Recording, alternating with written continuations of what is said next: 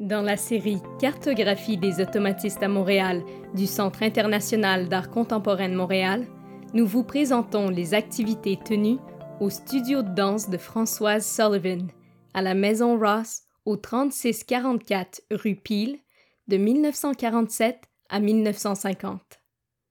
Entre 1945 et 1947, Françoise Sullivan fait différents séjours à New York pour étudier la danse. Elle est élève principalement au studio de danse de Francisca Boaz, mais aussi au New Dance Group. Elle se familiarise à la danse africaine auprès de Pearl Primus et à la danse indienne auprès de la danseuse et chorégraphe La Mairie. À l'été 1947, elle revient à Montréal. Elle habitera chez ses parents sur Elgin Terrace, rue Peel. Leur demeure est située près de la maison Ross. Construite en 1892, la maison Ross était la maison familiale de James Ross, un ingénieur et financier particulièrement impliqué dans la construction du chemin de fer du Canadien Pacifique. Son architecte est Bruce Price, celui qui, entre autres, aura été l'architecte du château Frontenac à Québec et de la gare Windsor à Montréal, deux bâtiments du Canadien Pacifique. En 1947, la maison Ross était utilisée deux jours par semaine par les officiers de l'armée canadienne pendant la Deuxième Guerre mondiale. Ils y avaient établi leur messe. Mais revenons à Françoise Sullivan. Par un heureux hasard, quelques jours après son arrivée à Montréal, Françoise, qui cherche un studio pour enseigner la création en danse et la chorégraphie, rencontre une amie d'enfance, Anna Saint-Charles. Les deux amis s'étaient rencontrés quelques années plus tôt alors que les deux familles vivaient sur la rue Hutchison près de la rue Prince-Arthur. Anna suggère à Françoise de s'adresser à son cousin, un capitaine ou messe des officiers à la maison Ross. Aussitôt dit, aussitôt fait. Une entente est conclue. Françoise aura la permission d'utiliser le mess tous les jours, sauf les deux jours où les officiers sont sur place. Elle fera de la maison Ross son studio pendant presque trois ans, soit jusqu'en 1950. Moins d'un an après son accès à la maison, Françoise prend l'initiative d'y présenter un récital de danse le 3 avril 1948. Elle le présentera à un public d'amis et de connaissances. Pour ce récital, elle invitera Jeanne Renaud, une jeune danseuse et chorégraphe, à se joindre à elle. Jeanne est la sœur de Louise et de Thérèse Renaud, des automatistes. Elle était justement rentrée à Montréal de New York pour un bref séjour. Le récital comprendra neuf chorégraphies.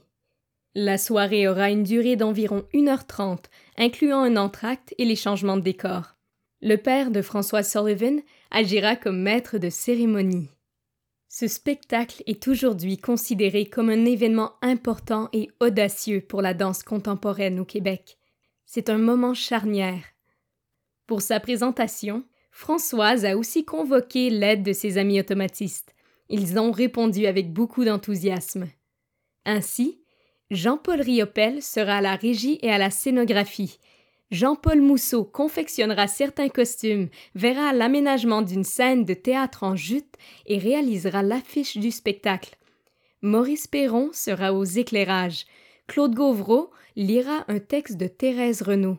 Françoise Riopel réalisera un costume, Marcel Barbeau un accessoire, Pierre Mercure et Gérard Gagnon seront les musiciens, le premier au piano, le second à la trompette. Parmi les gens qui assistent au spectacle, on compte Mary Anthony, professeure de danse au New Dance Group à New York. Elle avait été invitée par Jeanne Renaud, qui en 1947 prenait des cours de danse à cette école.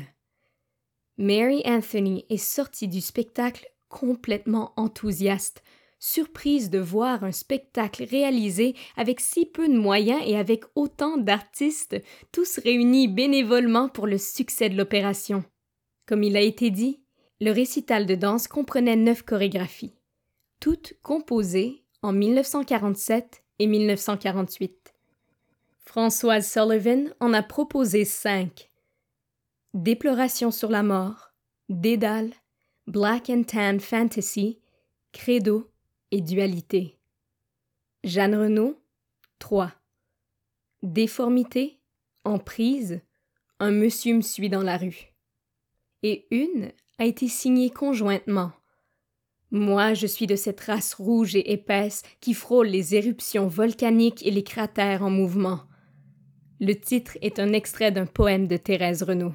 Parmi ces chorégraphies, trois connaîtront un avenir particulièrement soutenu. Elles ont été reprises plusieurs fois et encore aujourd'hui par différentes danseuses. Ce sont Dualité et Dédale de Françoise Sullivan et Déformité de Jeanne Renaud. Au sujet de Dualité. La chorégraphie de Françoise Sullivan. Elle est dansée par Jeanne Renaud et Françoise. La musique, lors de la présentation de l'œuvre à Montréal, est de Pierre Mercure. Il la compose et la joue pendant l'exécution de la chorégraphie. Les costumes sont de Françoise Sullivan, une robe blanche et une robe gris pâle. L'éclairage est de Maurice Perron, la régie de Jean-Paul Riopel. Françoise raconte Cette chorégraphie a été conçue et créée au moment où j'étais étudiante au studio de Francisca Boaz à New York en 1947. Francisca Boaz nous avait demandé à ses étudiantes et étudiants avancés, plus ou moins cinq personnes, de créer une chorégraphie j'ai présenté la chorégraphie Dualité. Celle-ci est basée sur l'idée qu'une même personne peut avoir une double personnalité tendresse et agressivité, beauté et laideur, douceur et froideur, à l'image du dieu grec Janus. Francisca Boaz trouve l'idée très forte. La chorégraphie, un duo, est pour deux danseuses. Sur la scène, elles arrivent ensemble, dos à dos, en tournant, tentent de se séparer, puis se rapprochent et se retrouvent. C'est une lutte de contraires générée par des déchirements et des rapprochements jusqu'au moment où, à la fin, une force les réunit de nouveau. Face à face, elles sont comme l'image créée dans un miroir. Puis elles s'éloignent de nouveau. Mais une force les ramène, et à la fin elles retournent d'où elles sont arrivées, en tournant, toujours unies, dos à dos raconté par Françoise Sullivan à Claude Gosselin le 8 juillet 2020. Au sujet de Dédale, l'autre chorégraphie de Françoise Sullivan. L'œuvre est dansée par Françoise. Marcel Barbeau crée un accessoire qui pourrait s'apparenter à un chapeau pour la tête de la danseuse.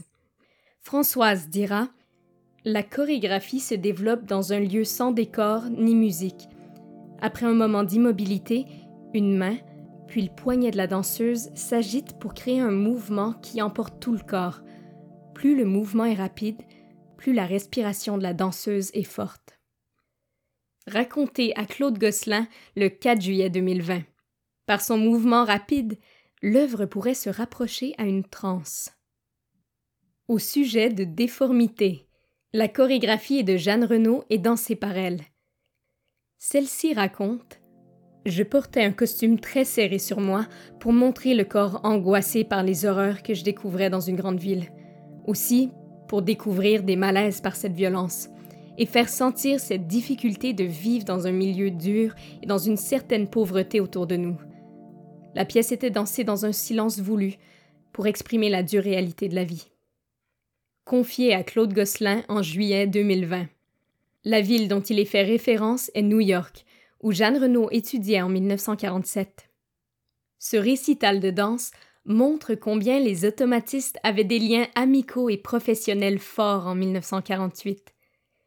En août de la même année, on assistera à la publication du manifeste Refus global. C'est ainsi que se termine notre balado au studio de Françoise Sullivan à la maison Ross. À la recherche et rédaction des textes, Vincent Godin-Filion, Aouki Gonzalez et Dominique Robb. Au récit, la voix de Marion Daigle. Adjointe administrative, Mélissa Sertianamel.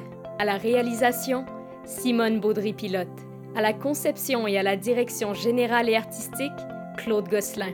Le financement de ce projet a été accordé par le gouvernement du Québec Emploi Québec Programme salarial, le gouvernement du Canada Programme Emploi Été Canada, la Ville de Montréal, Programme Patrimoine montréalais, et les donateurs et donatrices au Centre international d'art contemporain de Montréal. Pour les donateurs additionnels qui voudront se joindre à nous, vous trouverez l'information sur comment faire un don sur notre site web au www.ciac.ca.